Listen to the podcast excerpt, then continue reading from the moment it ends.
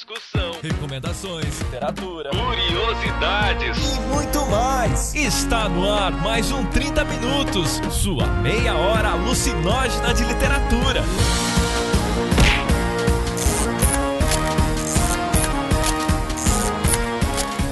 Apresentado por ele, que fugiu de um sonho de um golfinho, Vilton Reis. Quer ver Mico Leão Dourado andando de mão dada na, na cidade, né? É isso que gringo espera. A presença internacional de Jefferson Figueiredo. Ou quer ver uma coisa que uma vez me perguntaram se aqui em Porto Alegre o pessoal andava de cavalo.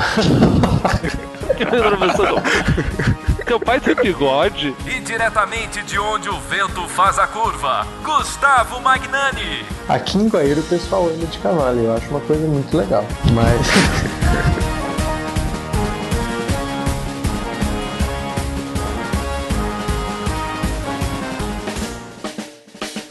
Comentários, jabás e conselhos amorosos. Agora, na sessão de recadinhos. E nos nossos recadinhos de hoje, nós não poderíamos deixar de falar da antologia Sentimentos à Flor da Pele, que já atingiu a marca de um terço do valor que a gente precisa financiar. Uhul. Aê, todos comemoram, né? Coloca alguma coisa, algum efeito aí, Weber, pra fingir que tem muita gente comemorando. e tem muita gente ajudando nós a divulgarmos essa antologia, né? Por exemplo, o pessoal lá do site Mitografias, que tem um podcast muito bacana chamado Papo Mitológico, super indico. E eles divulgaram a gente tanto num post, né, explicando textualmente aí o projeto, quanto na leitura de pergaminhos dele, que é uma espécie de podcast que eles fazem só para responder os ouvintes, que é uma ideia interessante também. Quem sabe um dia. O link vai estar tá aí no post se vocês quiserem conferir. Mas Jefferson, andou saindo aí um podcast que eu, a Ana e o Igor, que é do Drone Saltitante, e a Domênica, que é do Cabuloso Cast, e o Marcelo, que é do Livrocast, participamos. Olha só. E a sua voz também estava lá, Jefferson. O quê? Não, o quê? Eles roubaram a voz? a gente, eu dei de propósito. E esse Livrocast foi legal porque a gente explicou como que a gente teve a ideia para fazer essa antologia, como que foi organizar a antologia, e o link vai ter aí no post. Por favor, gente, ouçam, ajudem a divulgar e, claro, né, deem grana pra antologia, pra ela poder chegar ao papel. Já que eu falei no último podcast que ela tinha que sair do papel. Não, ela tem que chegar ao papel, gente. Isso aí. Jefferson, outros recados? Dois recadinhos rápidos. Primeiro, eu queria citar o, o Vilto falou da Ana Schermack. A Ana tá com um projeto que se chama Viagem na Literatura, em que todo mês ela aborda um país. Esse mês é a África do Sul, e o link vai estar aqui no post. Uh, e quem quiser ver, badabim, badabim, badabum, vai estar a gente citado ali. A Ana, será que é com o Vilto? Será? Não sei. Não sei de nada. Eu sei que ela indicou o podcast sobre é, existe literatura na África. Eita. Ah, existe literatura na africana. Vamos conversar sobre o com o Vilto agora por favor.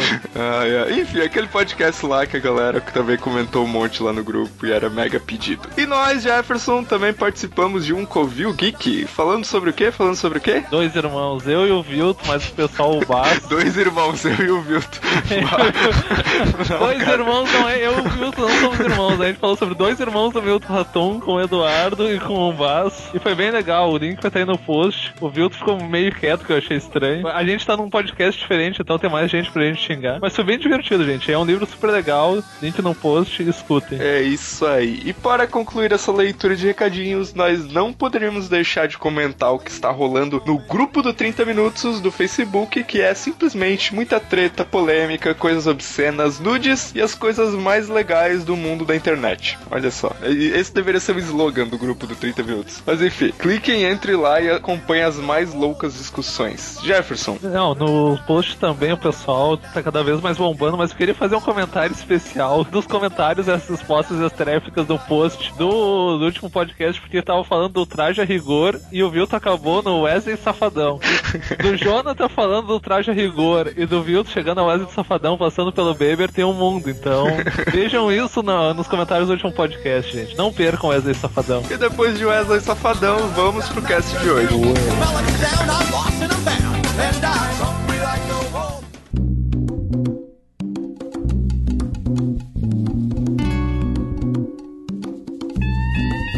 E no cast de hoje nós vamos falar sobre dois escritores latinos. Nesse momento eu estou ouvindo uma cúmbia tocar.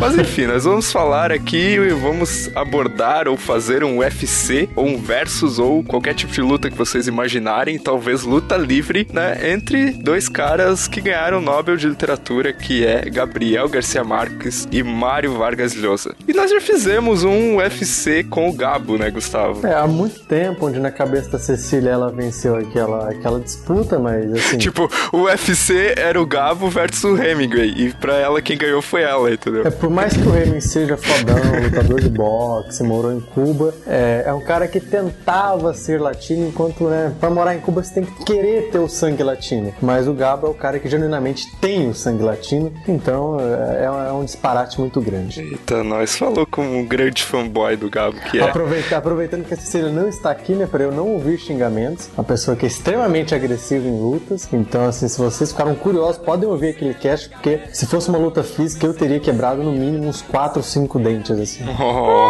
Oh, chamou na xixa agora, eu quero ver. Olha só. Não, não, eu, eu, eu teria tido meus dentes quebrados, não eu teria quebrado os dentes dela. Ih, voltou atrás. Ih, tá, tá, tá, vamos, vai.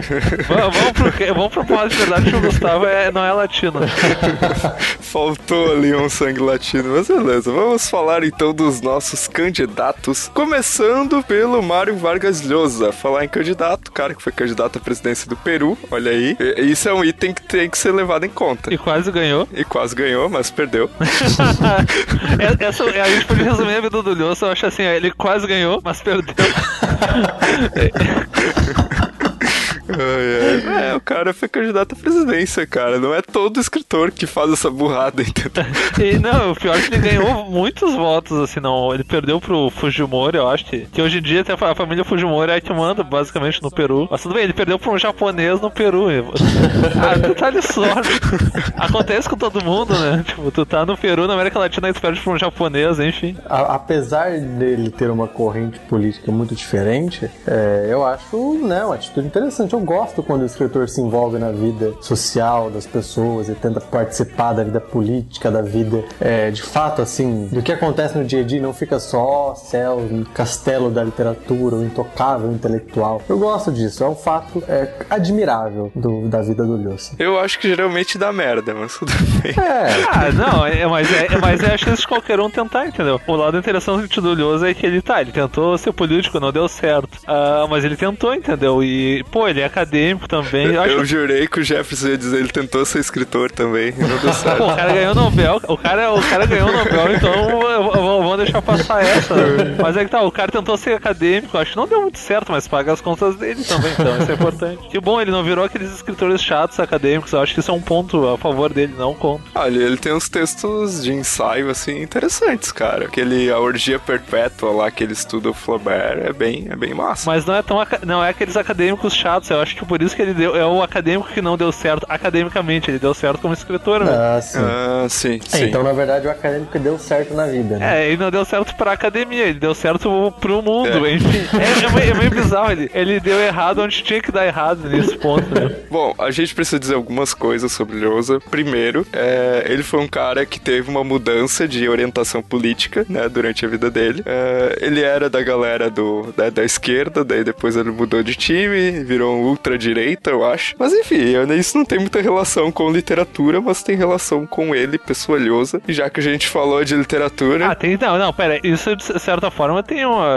relação com a literatura. A, a- tipo, a ideia de escrever a festa do bode, tu vê nisso, a ideia de, de pegar um regime e, e mo- mostrar aquele regime, mostrar a contradição dele. Isso vem um pouco do lado político dele também, não dá pra negar. Ah, mas eu- eu não sei se ele, digamos assim, se ele fosse só escritor, ele também não faria a mesma coisa, sei lá. Sim, ele faria, mas talvez não daquela forma. É isso que eu queria colocar, entendeu? E é um puta de um livro, cara. E eu acho que o Lhosa tem uma coisa assim, como escritor. Às vezes ele é chato, cara. Como escritor ou como gente. Não, como escritor, como escritor agora falando. Os livros dele, assim, pr- principalmente os maiores, assim, sempre às vezes tem uns trechos meio assim, ah, dá um, tu dá uma apagada assim no livro, né, lendo. Mas, assim, por outro lado, ele tipo, constrói personagens muito bons e tu vê que ele é um cara, assim, tipo, tecnicamente ele é quase perfeito, assim, na escrita dele, sabe? Às vezes ao ponto de ser chato, de tão tecnicamente perfeito. Dá pra ver que ele tem muita preparação porque ele faz. Acho que talvez isso torne ele um pouquinho chato, entendeu? Tipo, não sei se vocês já leram A Guerra do Fim do Mundo. Cara, é, é que tá, A Guerra do Fim do Mundo, ele pegou um livro muito chato, cara, me perdoa, mas Os Sertões é muito chato. Ah, isso, ah é Os Sertões, é isso. Bah! Olha que já tem gente lá no grupo pedindo podcast sobre os sertões pra nós. eu, eu, olha, O gente, pessoal quer. Gente, é pra dormir, a gente pode. sua meia hora para pegar no sono. né? Meia hora, cara. É, é ler as 10 primeiras páginas dos Sertões, cara. Se alguém chegar vivo no fim. É, meu E o Deus. pior, não, o pior de tudo do Ilhoso é isso, ele pegou, ele leu, ele gostou, e aí foi lá e fez um livro em cima do... Não, cara, mas pera aí, o livro é muito bom, cara. Guerra do Fim do Mundo. Sim, mas é que tá. é, Mas tem uma coisa que eu não gosto no, no Gato do Fim do Mundo, que é que às vezes é isso que o Wilton falou, tem uns trechos que são muito chatos, cara. É, tem uns trechos que são chatos. Mas, tipo, eu, eu adoro Barbie ensopada de sangue, mas pra mim tem uns trechos que são chatos. Eu acho que é normal de livro grande, sabe? É, eu acho que isso é comum. Eu ainda eu tenho a Guerra do Fim do Mundo aqui, eu comprei na última Bienal e não comecei a ler justamente porque eu não sabia se valeria a pena eh, me empenhar num livro tão grande nesse momento. Então, aí não sei o que já ajudem-me a, a responder essa questão. Vale esse empenho a, a mim e aos nossos ouvintes? Bah, cara, lê, lê duas páginas. Se a descrição do Antônio Conselheiro não te convencer a ler o livro. Ó, o spoiler aí, Mal, o Wilton não sabe. Não, não é spoiler. Ah, não, O, não, o, não. le- o Wilton acabou de tirar a grande, a grande, a grande sacada da entrada que era tu saber de quem era aquela visão grandiloquente. Bah, o Wilton acabou de estragar o começo do livro. cara, não, não, não, não. Isso não é spoiler, cara. Isso não é spoiler. O, o cara tá descrevendo um deus ali. É o Antônio Conselheiro, pronto. E esse pra vocês é o melhor livro do Lhosa ou não? Não, acho que não. Claro, é questão de gosto pessoal, né? Eu gosto mais dos livros de ensaio do que dos livros de ficção dele. Pô, o cara é tão bom que eu olho de Wilton. Ah, eu gosto um que eu gosto dele, que é o Las Ciudades e Los Peros. Isso é bem legal, um dos primeiros. Acho que é o primeiro, o segundo. Eu acho que é o primeiro romance dele que ele publicou. E a Casa Verde também. E a, a Casa Verde é muito nome de puteiro, cara. Eu lembro a primeira vez que eu vi usando. Hum. entendi. Casa Verde. Ah, é nome interessante. Sabe qual que eu li dele? Eu li o Elogio à Madrasta. Que é como se fosse a, a Lolita ao contrário, entendeu? Que é uma mulher sendo seduzida por um menino adolescente. Enfim, cara, coisas de um latino-americano, Não, cara. não, não, peraí, peraí. Não é esse aí que ele conta a história dele com a tia dele? Não sei. É, não porque sei. não- isso é outra Não é coisa. o da o Tia Júlia e o Escrevinhador? Eu acho que é esse aí, então. Mas o que eu li é o Elogio à Madrasta, que é um Lolita às avessas. Ah, não, não, porque isso é importante. O... Entre outras qualidades do Lhosa, reza a lenda que ele e a tia dele foram aos finalmente durante muitos anos. Aí você disse entre outras qualidades do Lhosa. que não, que não, só tô perguntando assim pra saber se eu não entendi errado. Nada contra, é só mesmo. Pode ser irônico, não sei agora, depende Isso. Isso, diz- isso diz muito sobre o Jefferson, gente.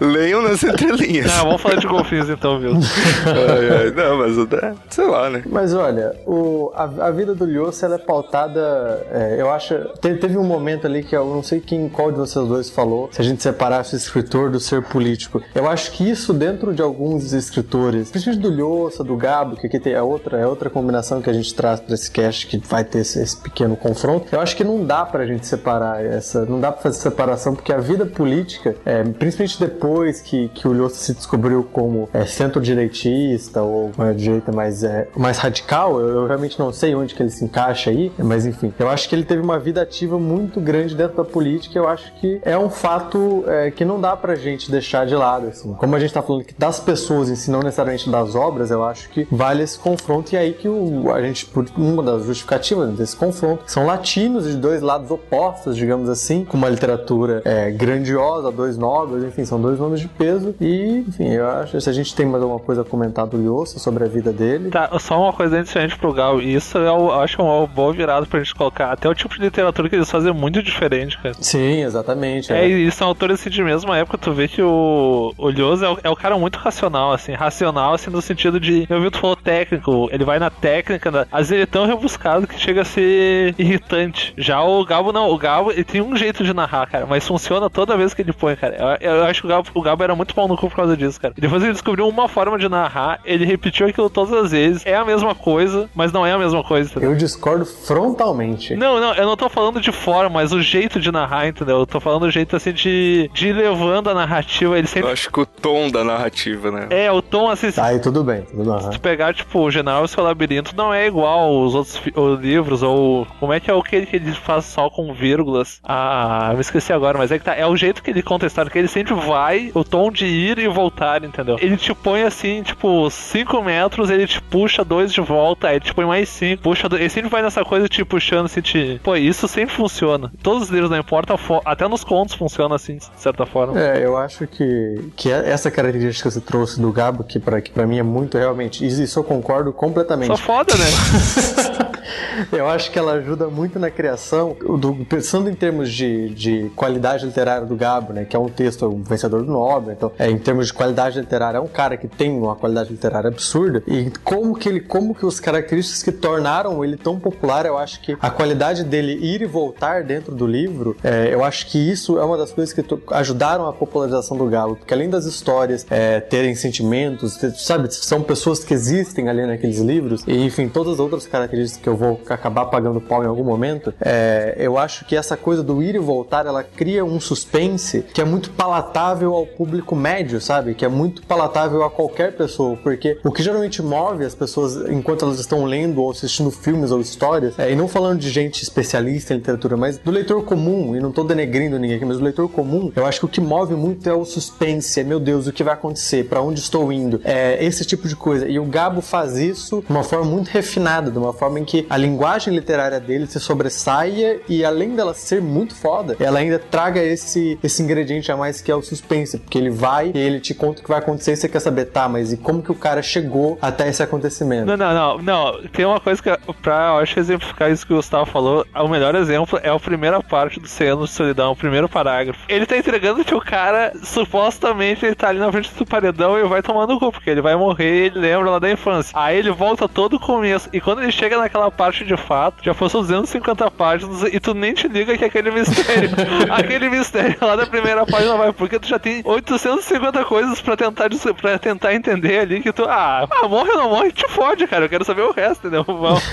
Manda pra E essa é, essa é a diferença de um livro de mistério, né? Se fosse um livro de mistério, tu estaria seco pra resolver aquele primeiro mistério, né? Sim, exato. Mas não é um livro de mistério, mas ele utiliza dos elementos do livro de mistério para construir um livro é, maior, mas não, tô dizendo que é maior, melhor ou pior, mas maior num outro sentido, no sentido de que a obra vai além é, de, um, de um mistério único. Ainda assim, ele utiliza-se desses mistérios para a construção da obra. Eu acho que um caso mais claro ainda, que a pessoa não precisa ter lido aí as 400 páginas dos 100 anos, é o Crônica de uma Morte Anunciada, que na primeira frase o cara entrega que o personagem morre. O título entrega, né? É, pô, Crônica de uma Morte Anunciada, entendeu?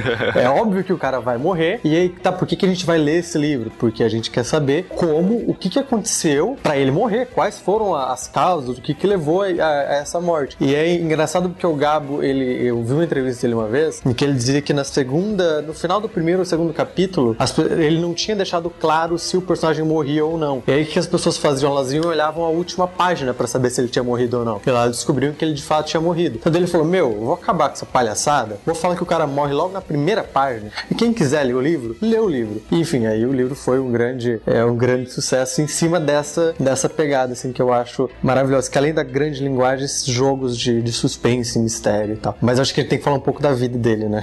É, mas só, só uma coisa ainda nessa, nessa questão da diferença dos dois na escrita, né? Eu acho que o Gabo, ele tem uma. O, o Gabo também é muito técnico, cara. Ele é muito. É, ele é um arquiteto de narrativa, sabe? Só que ele consegue esconder mais as, as estruturas. Eu acho que ele, sei lá, talvez pela linguagem, pelo tom dele, ele consegue deixar isso aparecendo menos. Eu acho que talvez isso que faça, é, que dê essa impressão que o Leos é muito técnico e o Gabo é mais fluido, sabe? Não, não, é, cara, eu vou usar. Meu Deus, cara, eu vou concordar com o Vilto, vou pular do quinto andar aqui agora. Vai, cara, só o Gabo vou fazer isso. Não, não, cara, mas pra usar uma metáfora boa, tipo, a gente pode pensar que o Leos é, é, um engenheiro, tu vê o que ele fez, entendeu? Tu consegue ver as estruturas. O Gabo não, o Gabo literalmente é o arquiteto, tu não vê o que ele fez, tu só vê o resultado. Tu não vê o que tá por trás, tu não vê a coisa. Mas ele é tão técnico quanto o Leos. E eu acho que é isso talvez que faça. É, cara, o Vilto que merda, cara. Por que, assim, por que tem que concordar com o Vilto? não, mas é isso, entendeu? O, tu vê que o Gabo, o Gabo tem várias técnicas, assim, narrativas que ele usa muito. Essa coisa de ir e voltar no tempo é uma delas, talvez seja mais a, a mais clássica dele, mas, por exemplo, tu vê que ele tem um trabalho de ir e voltar várias e várias vezes, trabalho de técnica de como apresentar o personagem. As formas que ele apresenta os personagens mudam conforme o livro. Por exemplo, no Amor nos Tempos do Cólera, tu vê que os personagens eles foram reapresentados a cada passagem do tempo. Tempo. Isso é uma coisa que, eu, que, que me faz ser um dos livros preferidos dele por causa disso, entendeu? Que os personagens são os mesmos, mas eles vão mudando. E o Gabo reapresenta eles, assim, não mudança. Isso que é legal, entendeu? Mas a gente não, a gente não nota isso a gente não fizer muita força. O não, o tu, isso é dado, entendeu? Talvez por isso que hit. Sim, eu acho que o Gabo tem uma outra, uma outra característica que são. Bom, isso, isso eu não sei, aqui é uma conjectura minha. Quando ele escreveu Sendo Solidão e foi todo aquele sucesso estrondoso e conquistou o mundo e blá blá blá, é o que as pessoas esperavam dele, obviamente, era mais um 100 anos solidão, né? Era que. Era 200 anos de solidão. que merda, Jefferson. Meu Deus. Enfim, esperavam algo é, daquilo, esperavam algo, algo muito semelhante, uma continua, não uma continuação, mas algo que girasse naquele universo. E eu acho que a qualidade do, do Gabo, em termos de linguagem, em termos de conhecer a história, é que, lógico, por mais que ele, todo escritor tenha os seus maneirismos, né, como ir e voltar, apresentação de personagens e outros elementos, mas eu acho que o Gabo é um cara que ele cede ao livro. É, ele não precisa impor a sua, a sua linguagem ao livro. Ele sempre cede a melhor maneira de contar aquela história. Então, por exemplo, a gente pega 100 anos de solidão e pega, é, vamos pegar o Ninguém Escreve o Coronel, que é um livro antes de 100 anos de solidão. Você vê duas formas diferentes de escrita. Tá, alguém pode dizer, tá, mas ele ainda não tinha descoberto aquela forma no Ninguém Escreve o Coronel no 100 anos de solidão. Ninguém Escreve o Coronel foi causa de 61 e 100 anos de solidão em 67. Beleza, você pode ir pra frente e pegar o Crônica de uma Morte Anunciada que foi publicado em 81, você vê que tem outra, uma, uma linguagem diferente. E o próprio Amor nos Tempos de Cólera, do, do Cólera, que é um livro é, até semelhante em tamanho e, e, eu acho que carregado de emoções, como é o Senhor de Solidão, para mim a, a, diferença de escrita é muito clara, assim. Ela tem, tem diferenças significativas. E pô, você pode ir Memória das Minhas Putas Tristes e até para alguns contos, como Olhos de Cão Azul, que acho que não, eu acho que é um dos contos mais famosos dele. Então eu acho que a, a, a qualidade do Gabo de se entregar à história, de permitir que a história cresça é, e ele então conhecer a história e escrever aquela trama da melhor forma como ele acredita, e não necessariamente seguindo a forma da linguagem como ele, como deu certo no Santo Solidão. Eu acho que é, isso também é uma qualidade muito, muito interessante, assim, e que, que para mim, como autor, me serve muito, assim. É uma coisa que eu admiro muito e, e, gostaria de conseguir fazer. E o que falarmos da vida, então, do Gabo? Ah, cara, o Gabo, uma coisa que eu vi ao invés do Gabo, cara, ele morou em tudo que era lugar que eu queria morar. Ele morou no México, ele morou em Nova York um tempo, quase foi preso, ele morou em Paris, ele morou na Suíça, ele morou um tempo na Itália. Eu só tenho isso pra dizer, cara. E morou na Colômbia também, né? Bom, acho que ele nasceu lá, né, já. Não, e morou em, em Cuba também, né? Porque ele tem a escola de cinema de, em Cuba lá. É, ele fundou a escola de cinema lá. Eu nunca vi nenhum filme que o Gabo escreveu o roteiro ou dirigiu. Vocês já viram? Cara, olha, eu acho que ele era assim mais um entusiasta do cinema, sabe? É, isso eu posso estar falando besteira, não tenho certeza. É, o que eu sei é que ele, ele trabalhou como diretor, isso eu sei, não sei quais filmes ele fez, não sei realmente. Não, ele não, fez, não era diretor, ele trabalhou como roteirista, eu acho. Não, não, não, não, ele, tra ele trabalhou como diretor. É, eu sei que ele estudou um tempo na Itália, cinema e tal. Inclusive tem um dos livros lá que ele fala experiência, que é muito bizarro, cara. Muito bizarro o conto que ele fala. Mas eu acho que ele mais teve entusiasmo pelo cinema do que necessariamente se dedicou ao fazer do cinema, né? Lógico que ele tem a fundação da escola, que já que muita gente boa passou por lá. Uma curiosidade, quando ele morou em Nova York, que o Jefferson falou, é, ele era ele era investigado e ele era mantido em investigação, digamos assim, pela CIA durante todo o tempo que ele morou em Nova York. Isso saiu faz alguns meses uma matéria sobre isso no El País e era muito engraçado assim, porque ninguém tinha muita ideia por que ou como ele foi parar naquela lista, mas ele foi vigiado durante anos pela, pela CIA para saber se, né, os contatos que ele devia ter com o Fidel Castro, que era, que era amigo dele e ele era admirador do Fidel. Então acho que tem aí alguma coisa, mas era um cara que por onde passou assim ele foi foi criando marcas, né? Imagina os caras, cuidado, cuidado, ele tá escrevendo um livro novo, tá ligado? não, Muito perigo, perigo. Alerta vermelho. Alerta vermelho, mais um milhão, mais um milhão.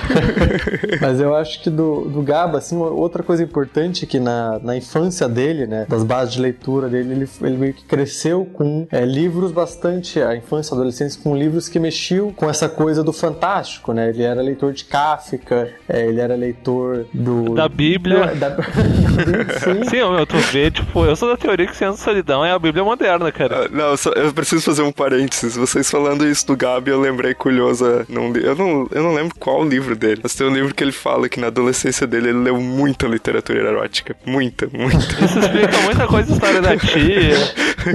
É, explica muito esse negócio da tia aí. Pra acabar, hein? tá, mas continue do Gabo. Não, não, vamos falar da tia do Lhosa, cara, agora. Quando começou, acabou. Eu quero fotos da tia do Lhosa. Depende, que tipos de fotos eu quero. Eu não sei quem que. Ah, eu lembrei. Foi o Mike Van Tenf que mandou um vídeo de uma apresentadora peruana de um programa de fofocas, porque recentemente o Lhosa teria traído a mulher dele com uma modelo lá. E daí a guria tava assim, tipo, indignada no programa de fofocas, assim, metendo o pau no Lhosa, dizendo que era o cúmulo, um prêmio Nobel fazer aquilo. É como se o cara deixasse ser humano, né? Enfim. Não, outra, não sabe o mínimo da história do Roça, né? Se soubesse falar, ah, isso aí é fichinha. Mas então, o Gabo, ele era grande leitor do Kafka e de obras que mexiam com, com o fantástico, e aí vem da grande influência, né? Eu- alguma vez eu li em algum, em algum lugar que ele levantava essa questão, é, como fazer o impossível com os meus personagens ser possível dentro daquele universo. né? Então, por isso que tantas coisas acontecem no Senhor Solidão, como a, a menina lá, acho que é Remédios, né? Que come terra, não, não é Remédios. É, é remédio. É, remé- ah, é, é- é tanta gente que eu nem lembro. E olha que eu reli o livro faz duas semanas. E olha que todos quase estão sem o mesmo nome ainda. Eu reli o livro faz duas semanas e não lembro o nome das Pô, personagens. esse não é fã. Bah, Gustavo, me decepcionou agora. Tem a personagem que come terra, a, epidemia da, da insônia, é, a epidemia do esquecimento. Não, não, não. O melhor começo de capítulo ainda eu acho que é choveu durante 4 anos, 11 meses, 5 dias. E é a frase dita assim, tão, como se fosse a coisa mais banal do mundo. Assim, 4 anos, tipo, inundou tudo, morreu todas as vacas, não sei o quê. Ah, mas é a coisa assim mais de boa, entendeu? Uma vez por semana. Isso que aconteceu agora em Porto Alegre, choveu durante 6 meses sem parar. É, Blumenau tá chovendo um mês, cara, todo dia quase. Ó, viu? O, o, Gabo, o se estivesse vivo, teria feito continuação aqui. Eu- uma coisa que eu tava lendo é que o Gabo, depois quando ele faleceu, o próprio Barack Obama deu uma declaração dizendo que o mundo perdia um dos grandes escritores e tal. E o Obama se orgulhou de dizer que tinha uns 100 anos de solidão autografado pelo Gabo. Olha, Pra ver como o mundo muda, né, gente? Tinha certeza, depois disso, o Obama foi taxado pelo próprio FBI de comunista. ah, tu é amigo daquele malandro que a gente seguia? É, ah, ah, tô ligado, tá no teu bico. não. Ah, não, sem dúvida. Quase rolou um impeachment né, nos Estados Unidos por causa disso. Eu acho que essa é uma, assim, já falando em termos de obra, né, e da- da- do alcance da obra, eu acho que essa é uma das qualidades da, da obra do Gabo, que ela, ela alcança os lugares muito fáceis, muito fácil, sabe? ela alcança as pessoas de uma maneira muito fácil, porque apesar, além de toda a qualidade e tudo mais, ela tem aquela, aquele elemento que gringo adora, sabe? Que é a peculiaridade do latino. Então, é, recentemente saiu uma entrevista de uma agente dizendo que eles estavam em busca de obras no Brasil, né, que fossem peculiares e tropicais, como eram as obras de Jorge Amado, porque é esse tipo de coisa que gringo quer, né? Ver a coisa como se ela fosse o mítico, assim. A América do Sul é coisa mítica, é coisa é o tropical, é o diferente. É o bunda lelê. É, o bunda lelê, o Quer, quer ver Mico Leão Dourado andando de mão dada na, É, na cidade, é, né? É isso que gringo espera. Exatamente. Ou quer ver uma coisa que uma vez me perguntaram se aqui em Porto Alegre o pessoal andava de cavalo. Porque a pessoa- Teu pai tem bigode? Teu, vocês andam de cavalo? É, acho que é isso que eles esperam aqui no Brasil, coisas do tipo. Aqui em Guaíra o pessoal anda de cavalo, eu acho uma coisa muito legal. Mas é, Pra vocês verem, gente, onde o Gustavo mora. Bom, o Guaíra tem 30 mil pessoas, né? Mas assim, eu acho que além do, do- de todas as qualidades, a literatura do Gabo, o Senhor Solidão principalmente, tem essas peculiaridades latinas é, de uma forma muito positiva, uma construção, é aquela basicamente o realismo mágico, que todo mundo sabe. Então eu acho que isso cria uma, uma curiosidade, uma coisa de espalhar essa mítica e essa coisa de, de uma terra, de magia e tudo mais, que isso cola muito. É, pra gente, a gente sabe que é tratado, que é meio, mais ou menos, uma metáfora, mas que existem coisas ali que são de fato da cultura latina, mas pro gringo ele leva geralmente isso como o pacote inteiro, sabe? Não, é lá, eles fazem tudo isso. E eu acho que isso vem, ajuda muito a vender, ajudou muito a vender a obra dele é, fora do, pro resto do mundo, pra Europa e tudo mais. Quer saber mais uma da cultura latina? Quando o Gabo ganhou o Nobel, a primeira coisa que ele disse quando ficou sabendo a notícia foi: Aê, eles caíram na minha, enganei eles. Isso é bem latino. Essa eu não sabia, não.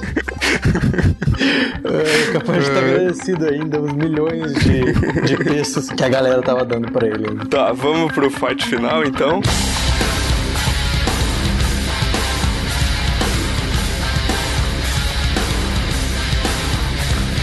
Eu, eu acho que vai ser meio feio, assim. É, vai ser meio feio, assim. É, esse cast foi um cast real, cara, porque na vida real o Lhosa só dá um soquinho na cara, né? É, ó, mas tem, tem os comentários. O Lhosa já deu um soco na cara do Gabo. E o Gabo tirou uma foto super a fuder de olho roxo rindo ainda, cara. Mas se o Lhosa bateu fisicamente no Gabo, o Gabo espancou o Lhosa literariamente. Ah. Não, olha só. Falou fanboy, né? Falou fanboy. Gustavo não precisa nem dizer pra quem que ele vota. Ah, pro Gabo, cara, o Gabo. O, meu, o Gabo consegue mentir até na autobiografia dele, cara. E a autobiografia dele é foda, é foda pra caralho, porque ele mesmo admite lá pelo meio que ele tá mentindo assim, a rodo e direito, mas ele vai e tu cai na dele bem de boa, cara. Tu vai, vai, vai. Não tem como não gostar dele, cara. Cara, eu nunca confie numa autobiografia, cara. É, não, eu ganhei ela agora, cara. É foda, cara. Foda. Pô, eu também vou votar no Gabo, cara, mas é. Eu acho meio injusto, assim, porque o Lhosa é um baita de um escritor, mas perto do Gabo ele não é tão bom, entendeu? eu, eu acho que pra mim esse é o resumo do, do cast, cara, entendeu? Mas eu, eu gosto bastante do Lhosa, cara. Enfim, fazer o quê, né? É, eu acho que é mais difícil achar grandes fanboys do Lhosa do que grandes fanboys do Gabo. Né, Gustavo? Se não, é exatamente por isso. É, eu conheço um cara que deve gostar mais do Lhosa que do Gabo, que é o Michael Tenfi, que gravava os vídeos comigo. Eu acho que ele gosta mais do Lhosa do que do Gabo, cara. Não, mas ele não deve ser uma pessoa normal, porque ele gravava coisas contigo, então. Com certeza. Tu tira muito crédito dele.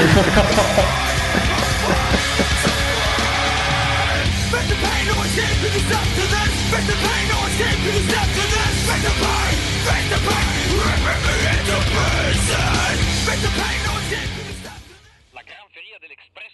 llegó en la mañana en la ciudad caribeña de Aracataca, donde nació el gran escritor Gabriel García Márquez. Il treno corre forte, si divora la foresta. ¡Ay, padre! Están llegando un tren de extraños pasajeros. Il circo arriva in piazza ed il villaggio si risveglia. Y todo el mundo sale para dar la bienvenida. Arcadio, Pablo Marquez sono in fila dai tatuaggi. E il piccolo Buendia è sul vagone con il ghiaccio. ¡Hay magos, hay acróbates! Fucili multi amigos, non si spara sui pagliacci. Non spari comandante, non Dispare, presidente! non Mas tá bom, gente. Então, o que, que a gente vai perguntar pros ouvintes? Quem que vocês preferem? Se eles, eles preferem o Gabo ou o Gabo, ou o Gabo, talvez o Lhosa. Mas o Gabo, provavelmente, mano. A gente dá uma chance pra vocês de, talvez, quem sabe, num mundo paralelo, escolher o Lhosa. É, mas leiam os dois, né? Eu acho que isso é importante. E ainda, quais próximos UFCs eles querem, né? Assim, quais escritores que poderiam entrar nessa briga. Talvez uma luta mais justa aí, não sei, né? Alguma coisa. Uma luta mais injusta, né, cara? Machado de Assis e Gustavo Magnani. Nossa, Nossa. Eu já volto aqui. Eu deixo meu voto muito claro antes de gravar o cast. Não, eu acho que deveria ser lutas mais injustas ainda. cara. Mais injusto? Nossa senhora. Mas injustos, Vilto Reis e tá qualquer um. Shakespeare, tá ligado? Milton Reis e Shakespeare. Não, Vilto, não, vamos fazer uma luta difícil, cara. É Vilto Reis e Paulo Coelho. Porra. Cara, eu nem me importava em ganhar, só queria vender 1% do que ele vende, já tava bom, cara. Não, eu só queria que o Obama me lesse, cara. Ai, ai. Gente, dito isso, respondo a pergunta: quem que vocês preferem, Gabolhosa? E é isso aí. Até semana que vem.